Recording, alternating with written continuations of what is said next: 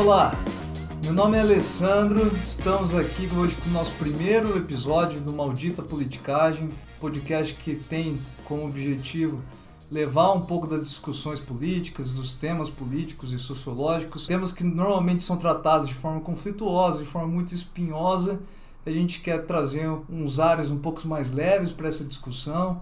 Estou acompanhado hoje aqui do meu amigo, cientista político Luiz Domingos Costa de Querência. Boa noite, Luiz. Olá, Alessandro. Olá a todos. Exatamente, a ideia de trazer temas políticos normalmente ou são muito acadêmicos ou normalmente são objetos de muita briga e tentar transformar isso num conteúdo um pouco mais agradável, mais simples e também, na medida do possível, como parte de divulgação científica de temas que são esquecidos pela opinião pública. Embora hoje a gente comece com um tema que é muito conhecido pela opinião pública, é o tema do populismo e você tem alguns pontapés sobre isso. Bom, o nosso intuito é discutir temas políticos que estão presentes em todo o cotidiano nosso, né? Estão constantemente em discussões na nossa vida e o populismo não é diferente. É, nos dias atuais vivemos ondas de autoritarismo, segundo alguns especialistas. Associado com esse processo, vemos líderes que são considerados por alguns analistas também é, como populistas. Os casos mais evidentes, só para ilustrar alguns poucos exemplos, temos o Jair Bolsonaro no Brasil, Donald Trump recentemente foi presidente dos Estados Unidos, Viktor Orbán na Hungria, enfim. Para não ficar só no, naqueles que são considerados direitos, também podemos mencionar o caso de Hugo Chávez, né? Bom, com pontapé, então, Luiz, nós podemos então tentar fazer uma tarefa árdua que é definir o conceito de populismo. Por que árduo? Né? Porque esse conceito não tem um consenso entre os acadêmicos, especialmente se levar em consideração aqueles mais antigos, etc. Né? É. Em parte porque é, nós vamos tratar disso ainda no segundo bloco, mas o termo populismo pertence não só aos estudiosos, mas ele permeia também a luta política. Né? Então tem políticos que colocam um rótulo de populista no seu adversário e vice-versa. E mesmo os jornalistas em geral utilizam o, o termo de modo muito plástico, muito né, impreciso. Né, impreciso.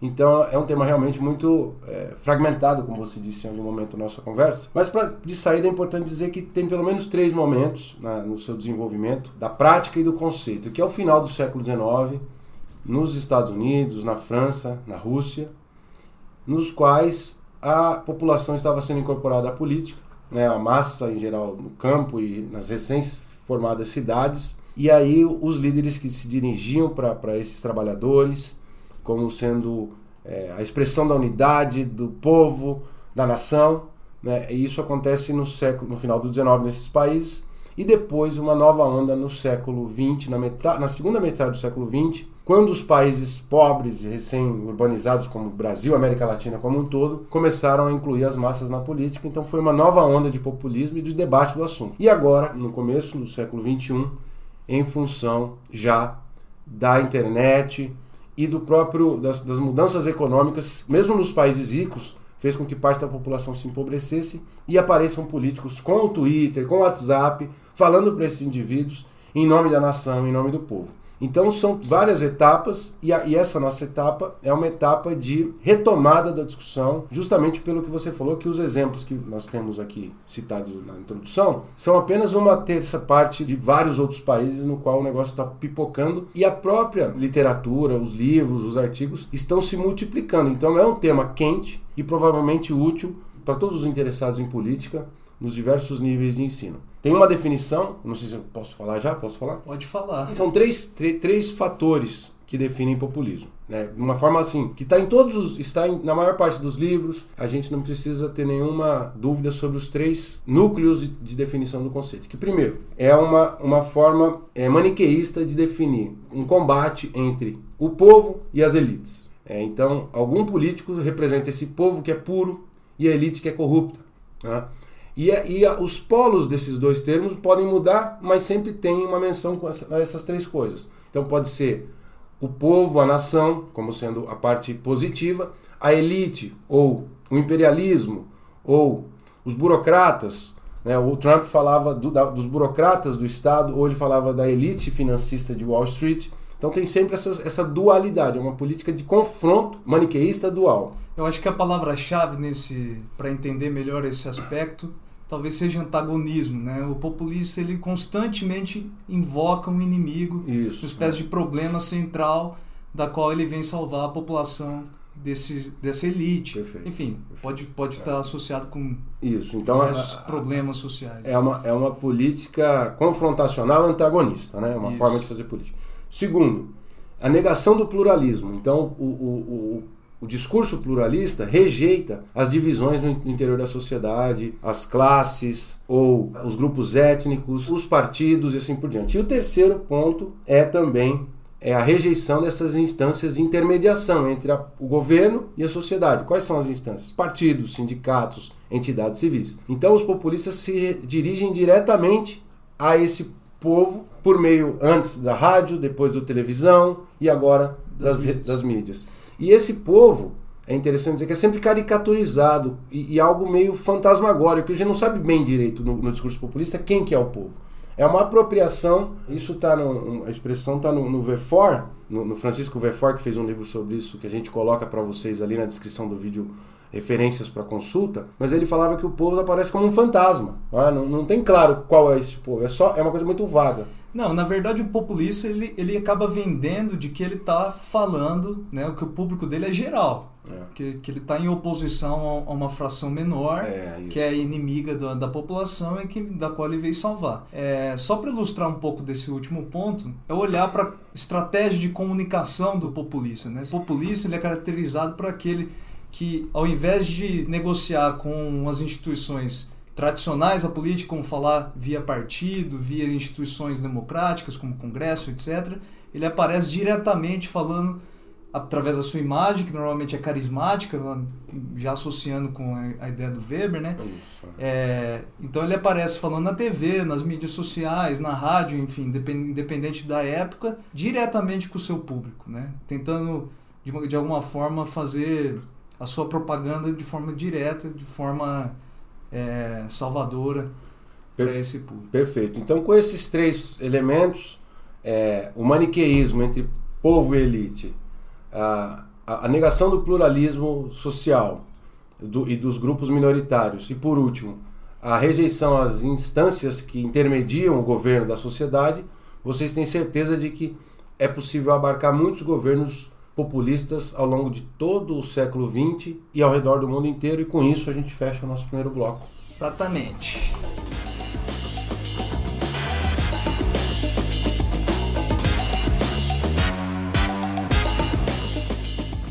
Definidos então, né, Luiz, o conceito de, de populismo, é importante a gente tocar em alguns assuntos. Bom, primeiro, como que o populismo aparece frequentemente como forma pejorativa de, de chamar os políticos, né? Especialmente quando discutimos pautas ou políticas sociais, é muito frequente ouvir do mundo econômico que políticas sociais é uma política populista como algo negativo. Tocando já, dando continuidade nesse assunto, eu acho que é inevitável a gente tocar num, num assunto mais delicado, que é falar sobre o governo Lula e o governo Bolsonaro, que são os dois expoentes da política brasileira, que acaba sendo a imagem do que, do que são os polos políticos brasileiros. É, você acha que é possível atribuir um rótulo de populista a algum desses presidentes? É, eu acho que muito em função de um uso um pouco esgarçado, muito recorrente e eventualmente forçado, os dois nesse, col- colocados como polos simétricos, como se estivessem na mesma posição de radicalismo, cola muito a imagem de populista nos dois, tanto no Lula quanto no Bolsonaro, mas se a gente seguir à risca os critérios apresentados na, no- na primeira parte, as coisas não são bem assim. Vou falar do Lula primeiro. É verdade que o Lula durante as suas primeiras campanhas presidenciais, ele tinha rompantes populistas de, por exemplo, falar que o Congresso era um lugar de 400 picaretas. Que a elite, que o empresariado era um problema. Exatamente. Então o Lula tem traços populistas em diferentes momentos da sua trajetória, inclusive durante a presidência e depois, hoje que ele é um, um- um candidato é, potencial. Mas são, são é, características que não se encaixam na, na definição básica que a gente apresentou ali. Por quê? Primeiro, quando o presidente, é, de fato, o Lula não fez é, da, da sua forma de abordar o seu eleitorado uma forma de contraposição ou de antagonismo, por exemplo, com o judiciário, com o parlamento. O Lula jogou muito em função e, e, e concordando ou negociando com essas instituições. Outro aspecto importante é a presença sempre de uma estrutura partidária. Do, do PT, perfeito. Que é. é. um aspecto central. A ausência do partido é, acaba sendo um aspecto um pouco que central e característica do, do... do populista que, que busca por um contato direto com a população. Isso, é. Eu, e, e, o Lula ele tinha, ele tinha isso, ele, ele falava para um eleitorado humilde, que eventualmente não se identificava com o PT, por isso a ideia do lulismo, mas o Lula nunca foi um líder sem suporte partidário, como acontece com o, o populista clássico. Em segundo lugar, o Lula nunca rejeitou o pluralismo social. Ele sempre tentou abarcar, inclusive ele foi um, ele, ele negociava com o movimento é, LGBT, com o movimento feminista e com as igrejas evangélicas. O Lula nunca foi um cara que tentou homogeneizar o, o, o eleitorado. E terceiro, é, a forma de comunicação do Lula passava em parte pela. Ele, ele, também não confrontou, especialmente até finalizar o seu mandato, ele não confrontava a mídia tradicional e usava o Twitter. Né? Isso, mesmo agora que ele usa o Twitter, ele fala de, de, de dialogar com os meios de comunicação. Quando ele voltou, agora que ele teve os seus direitos políticos reativados, ele falou: a gente tem que negociar e tem que respeitar a imprensa coisa que o populista clássico atual contemporâneo, Trump, Erdogan, Bolsonaro, o, o Modi na Índia, eles, eles sempre falam mal da imprensa. Então, pelos três critérios básicos, o Lula não se encaixa. O Bolsonaro, por sua vez, desafortunadamente, é, ele, ele se encaixa nos três. Por quê? Porque ele, ele critica as instituições intermediárias, partidos, Congresso, Supremo Tribunal Federal. Inclusive não tem partido. Né? Inclusive está sem partido durante a maior parte do seu mandato. Segundo, ele fala em nome, ele fala assim: a maioria brasileira é conservadora, então o governo é conservador, ignorando as clivagens é, culturais e de valores, por exemplo, e os progressistas e os, as minorias. Ou então, seja, ele estrutura um antagonismo, o um aspecto que a gente tentou contornar no, no primeiro bloco. É. Ele estrutura um antagonismo em relação é, falando em nome de uma suposta maioria contra minorias, que, ou seja, negando um aspecto plural uhum. da sociedade. E também podemos facilmente afirmar aqui a presença da terceira característica, que é o contato direto, a comunicação direta com a população, certo? Ou com, com uma parte da população que ele converte em maioria. Ele converte maioria. Exatamente. É. Então as mídias sociais, é, todo esse tipo de comunicação que ele busca, inclusive através da TV também, né? Que ele busca estabelecer com a população é também uma terceira característica muito facilmente detectável aqui. E, e para a gente deixar claro, para finalizar essa, essa grande polêmica, é, não se trata aqui de, de fazer proselitismo nem nada, e nem negar os traços populistas que o Lula demonstrou ao longo de mais de 30 anos de carreira. Porque ele teve, ele teve esses traços. Exatamente. Aliás, é importante ressaltar que populista não quer, não quer dizer ser de esquerda ou de direita. Exatamente. É. Populista ele pode aparecer à esquerda, é, ele pode aparecer à direita, ele não tem a ver com uma ideologia política específica. Na verdade, é. ele tem a ver com estratégias, mecanismos mobilizados por um político. Perfeito. Então, é, se a gente levar em conta esses critérios, o Bolsonaro parece ter um encaixe mais certinho dentro dos critérios da literatura internacional e o Lula, por sua vez, tem momentos rompantes, mas não não teve uma trajetória tão inserida dentro desse rol de atitudes e estratégias do líder populista. O senhor está falando bonito hoje. Então, então hoje a gente fecha o segundo bloco.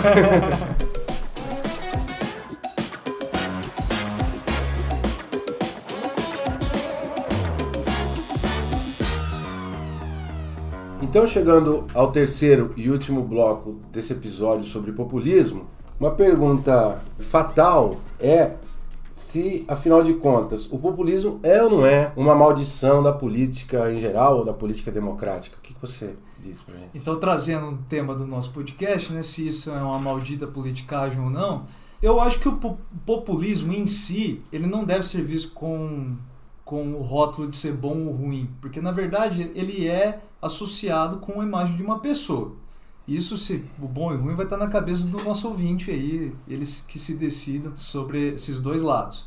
O populismo ele, ele acaba sendo um tipo de estratégia onde o político ele dribla as instituições de controle que da, da, da democracia, enfim, ele acaba driblando os mecanismos tradicionais da política. O que, que eu quero dizer com driblando? Como a gente fala, por exemplo, o partido, quando o político tem relação com o partido de uma forma mais estreita do que o populismo costuma ter, o partido costuma né, controlar de alguma forma as atuações políticas daquele cidadão, daquele presidente, daquele prefeito, enfim, seja lá qual for o nível do político. É, quando o político adota a estratégia populista, ele acaba se comunicando diretamente com a população, que acaba sendo um drible, acaba sendo um desvio dos mecanismos de controle da, da democracia. Eu, eu entendo dessa forma.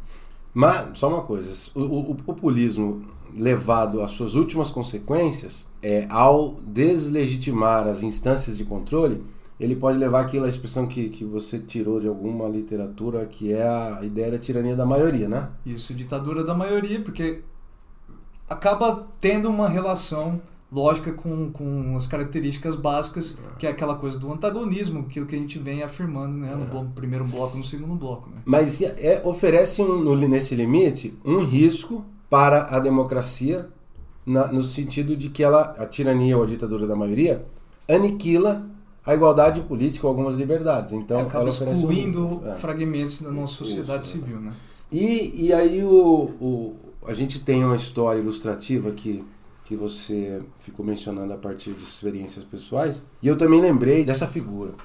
Que a gente, no, num ambiente de trabalho, em instituições, em organizações, em empresas, o que for, qualquer coisa, a gente vê essa figura do populista aparecer.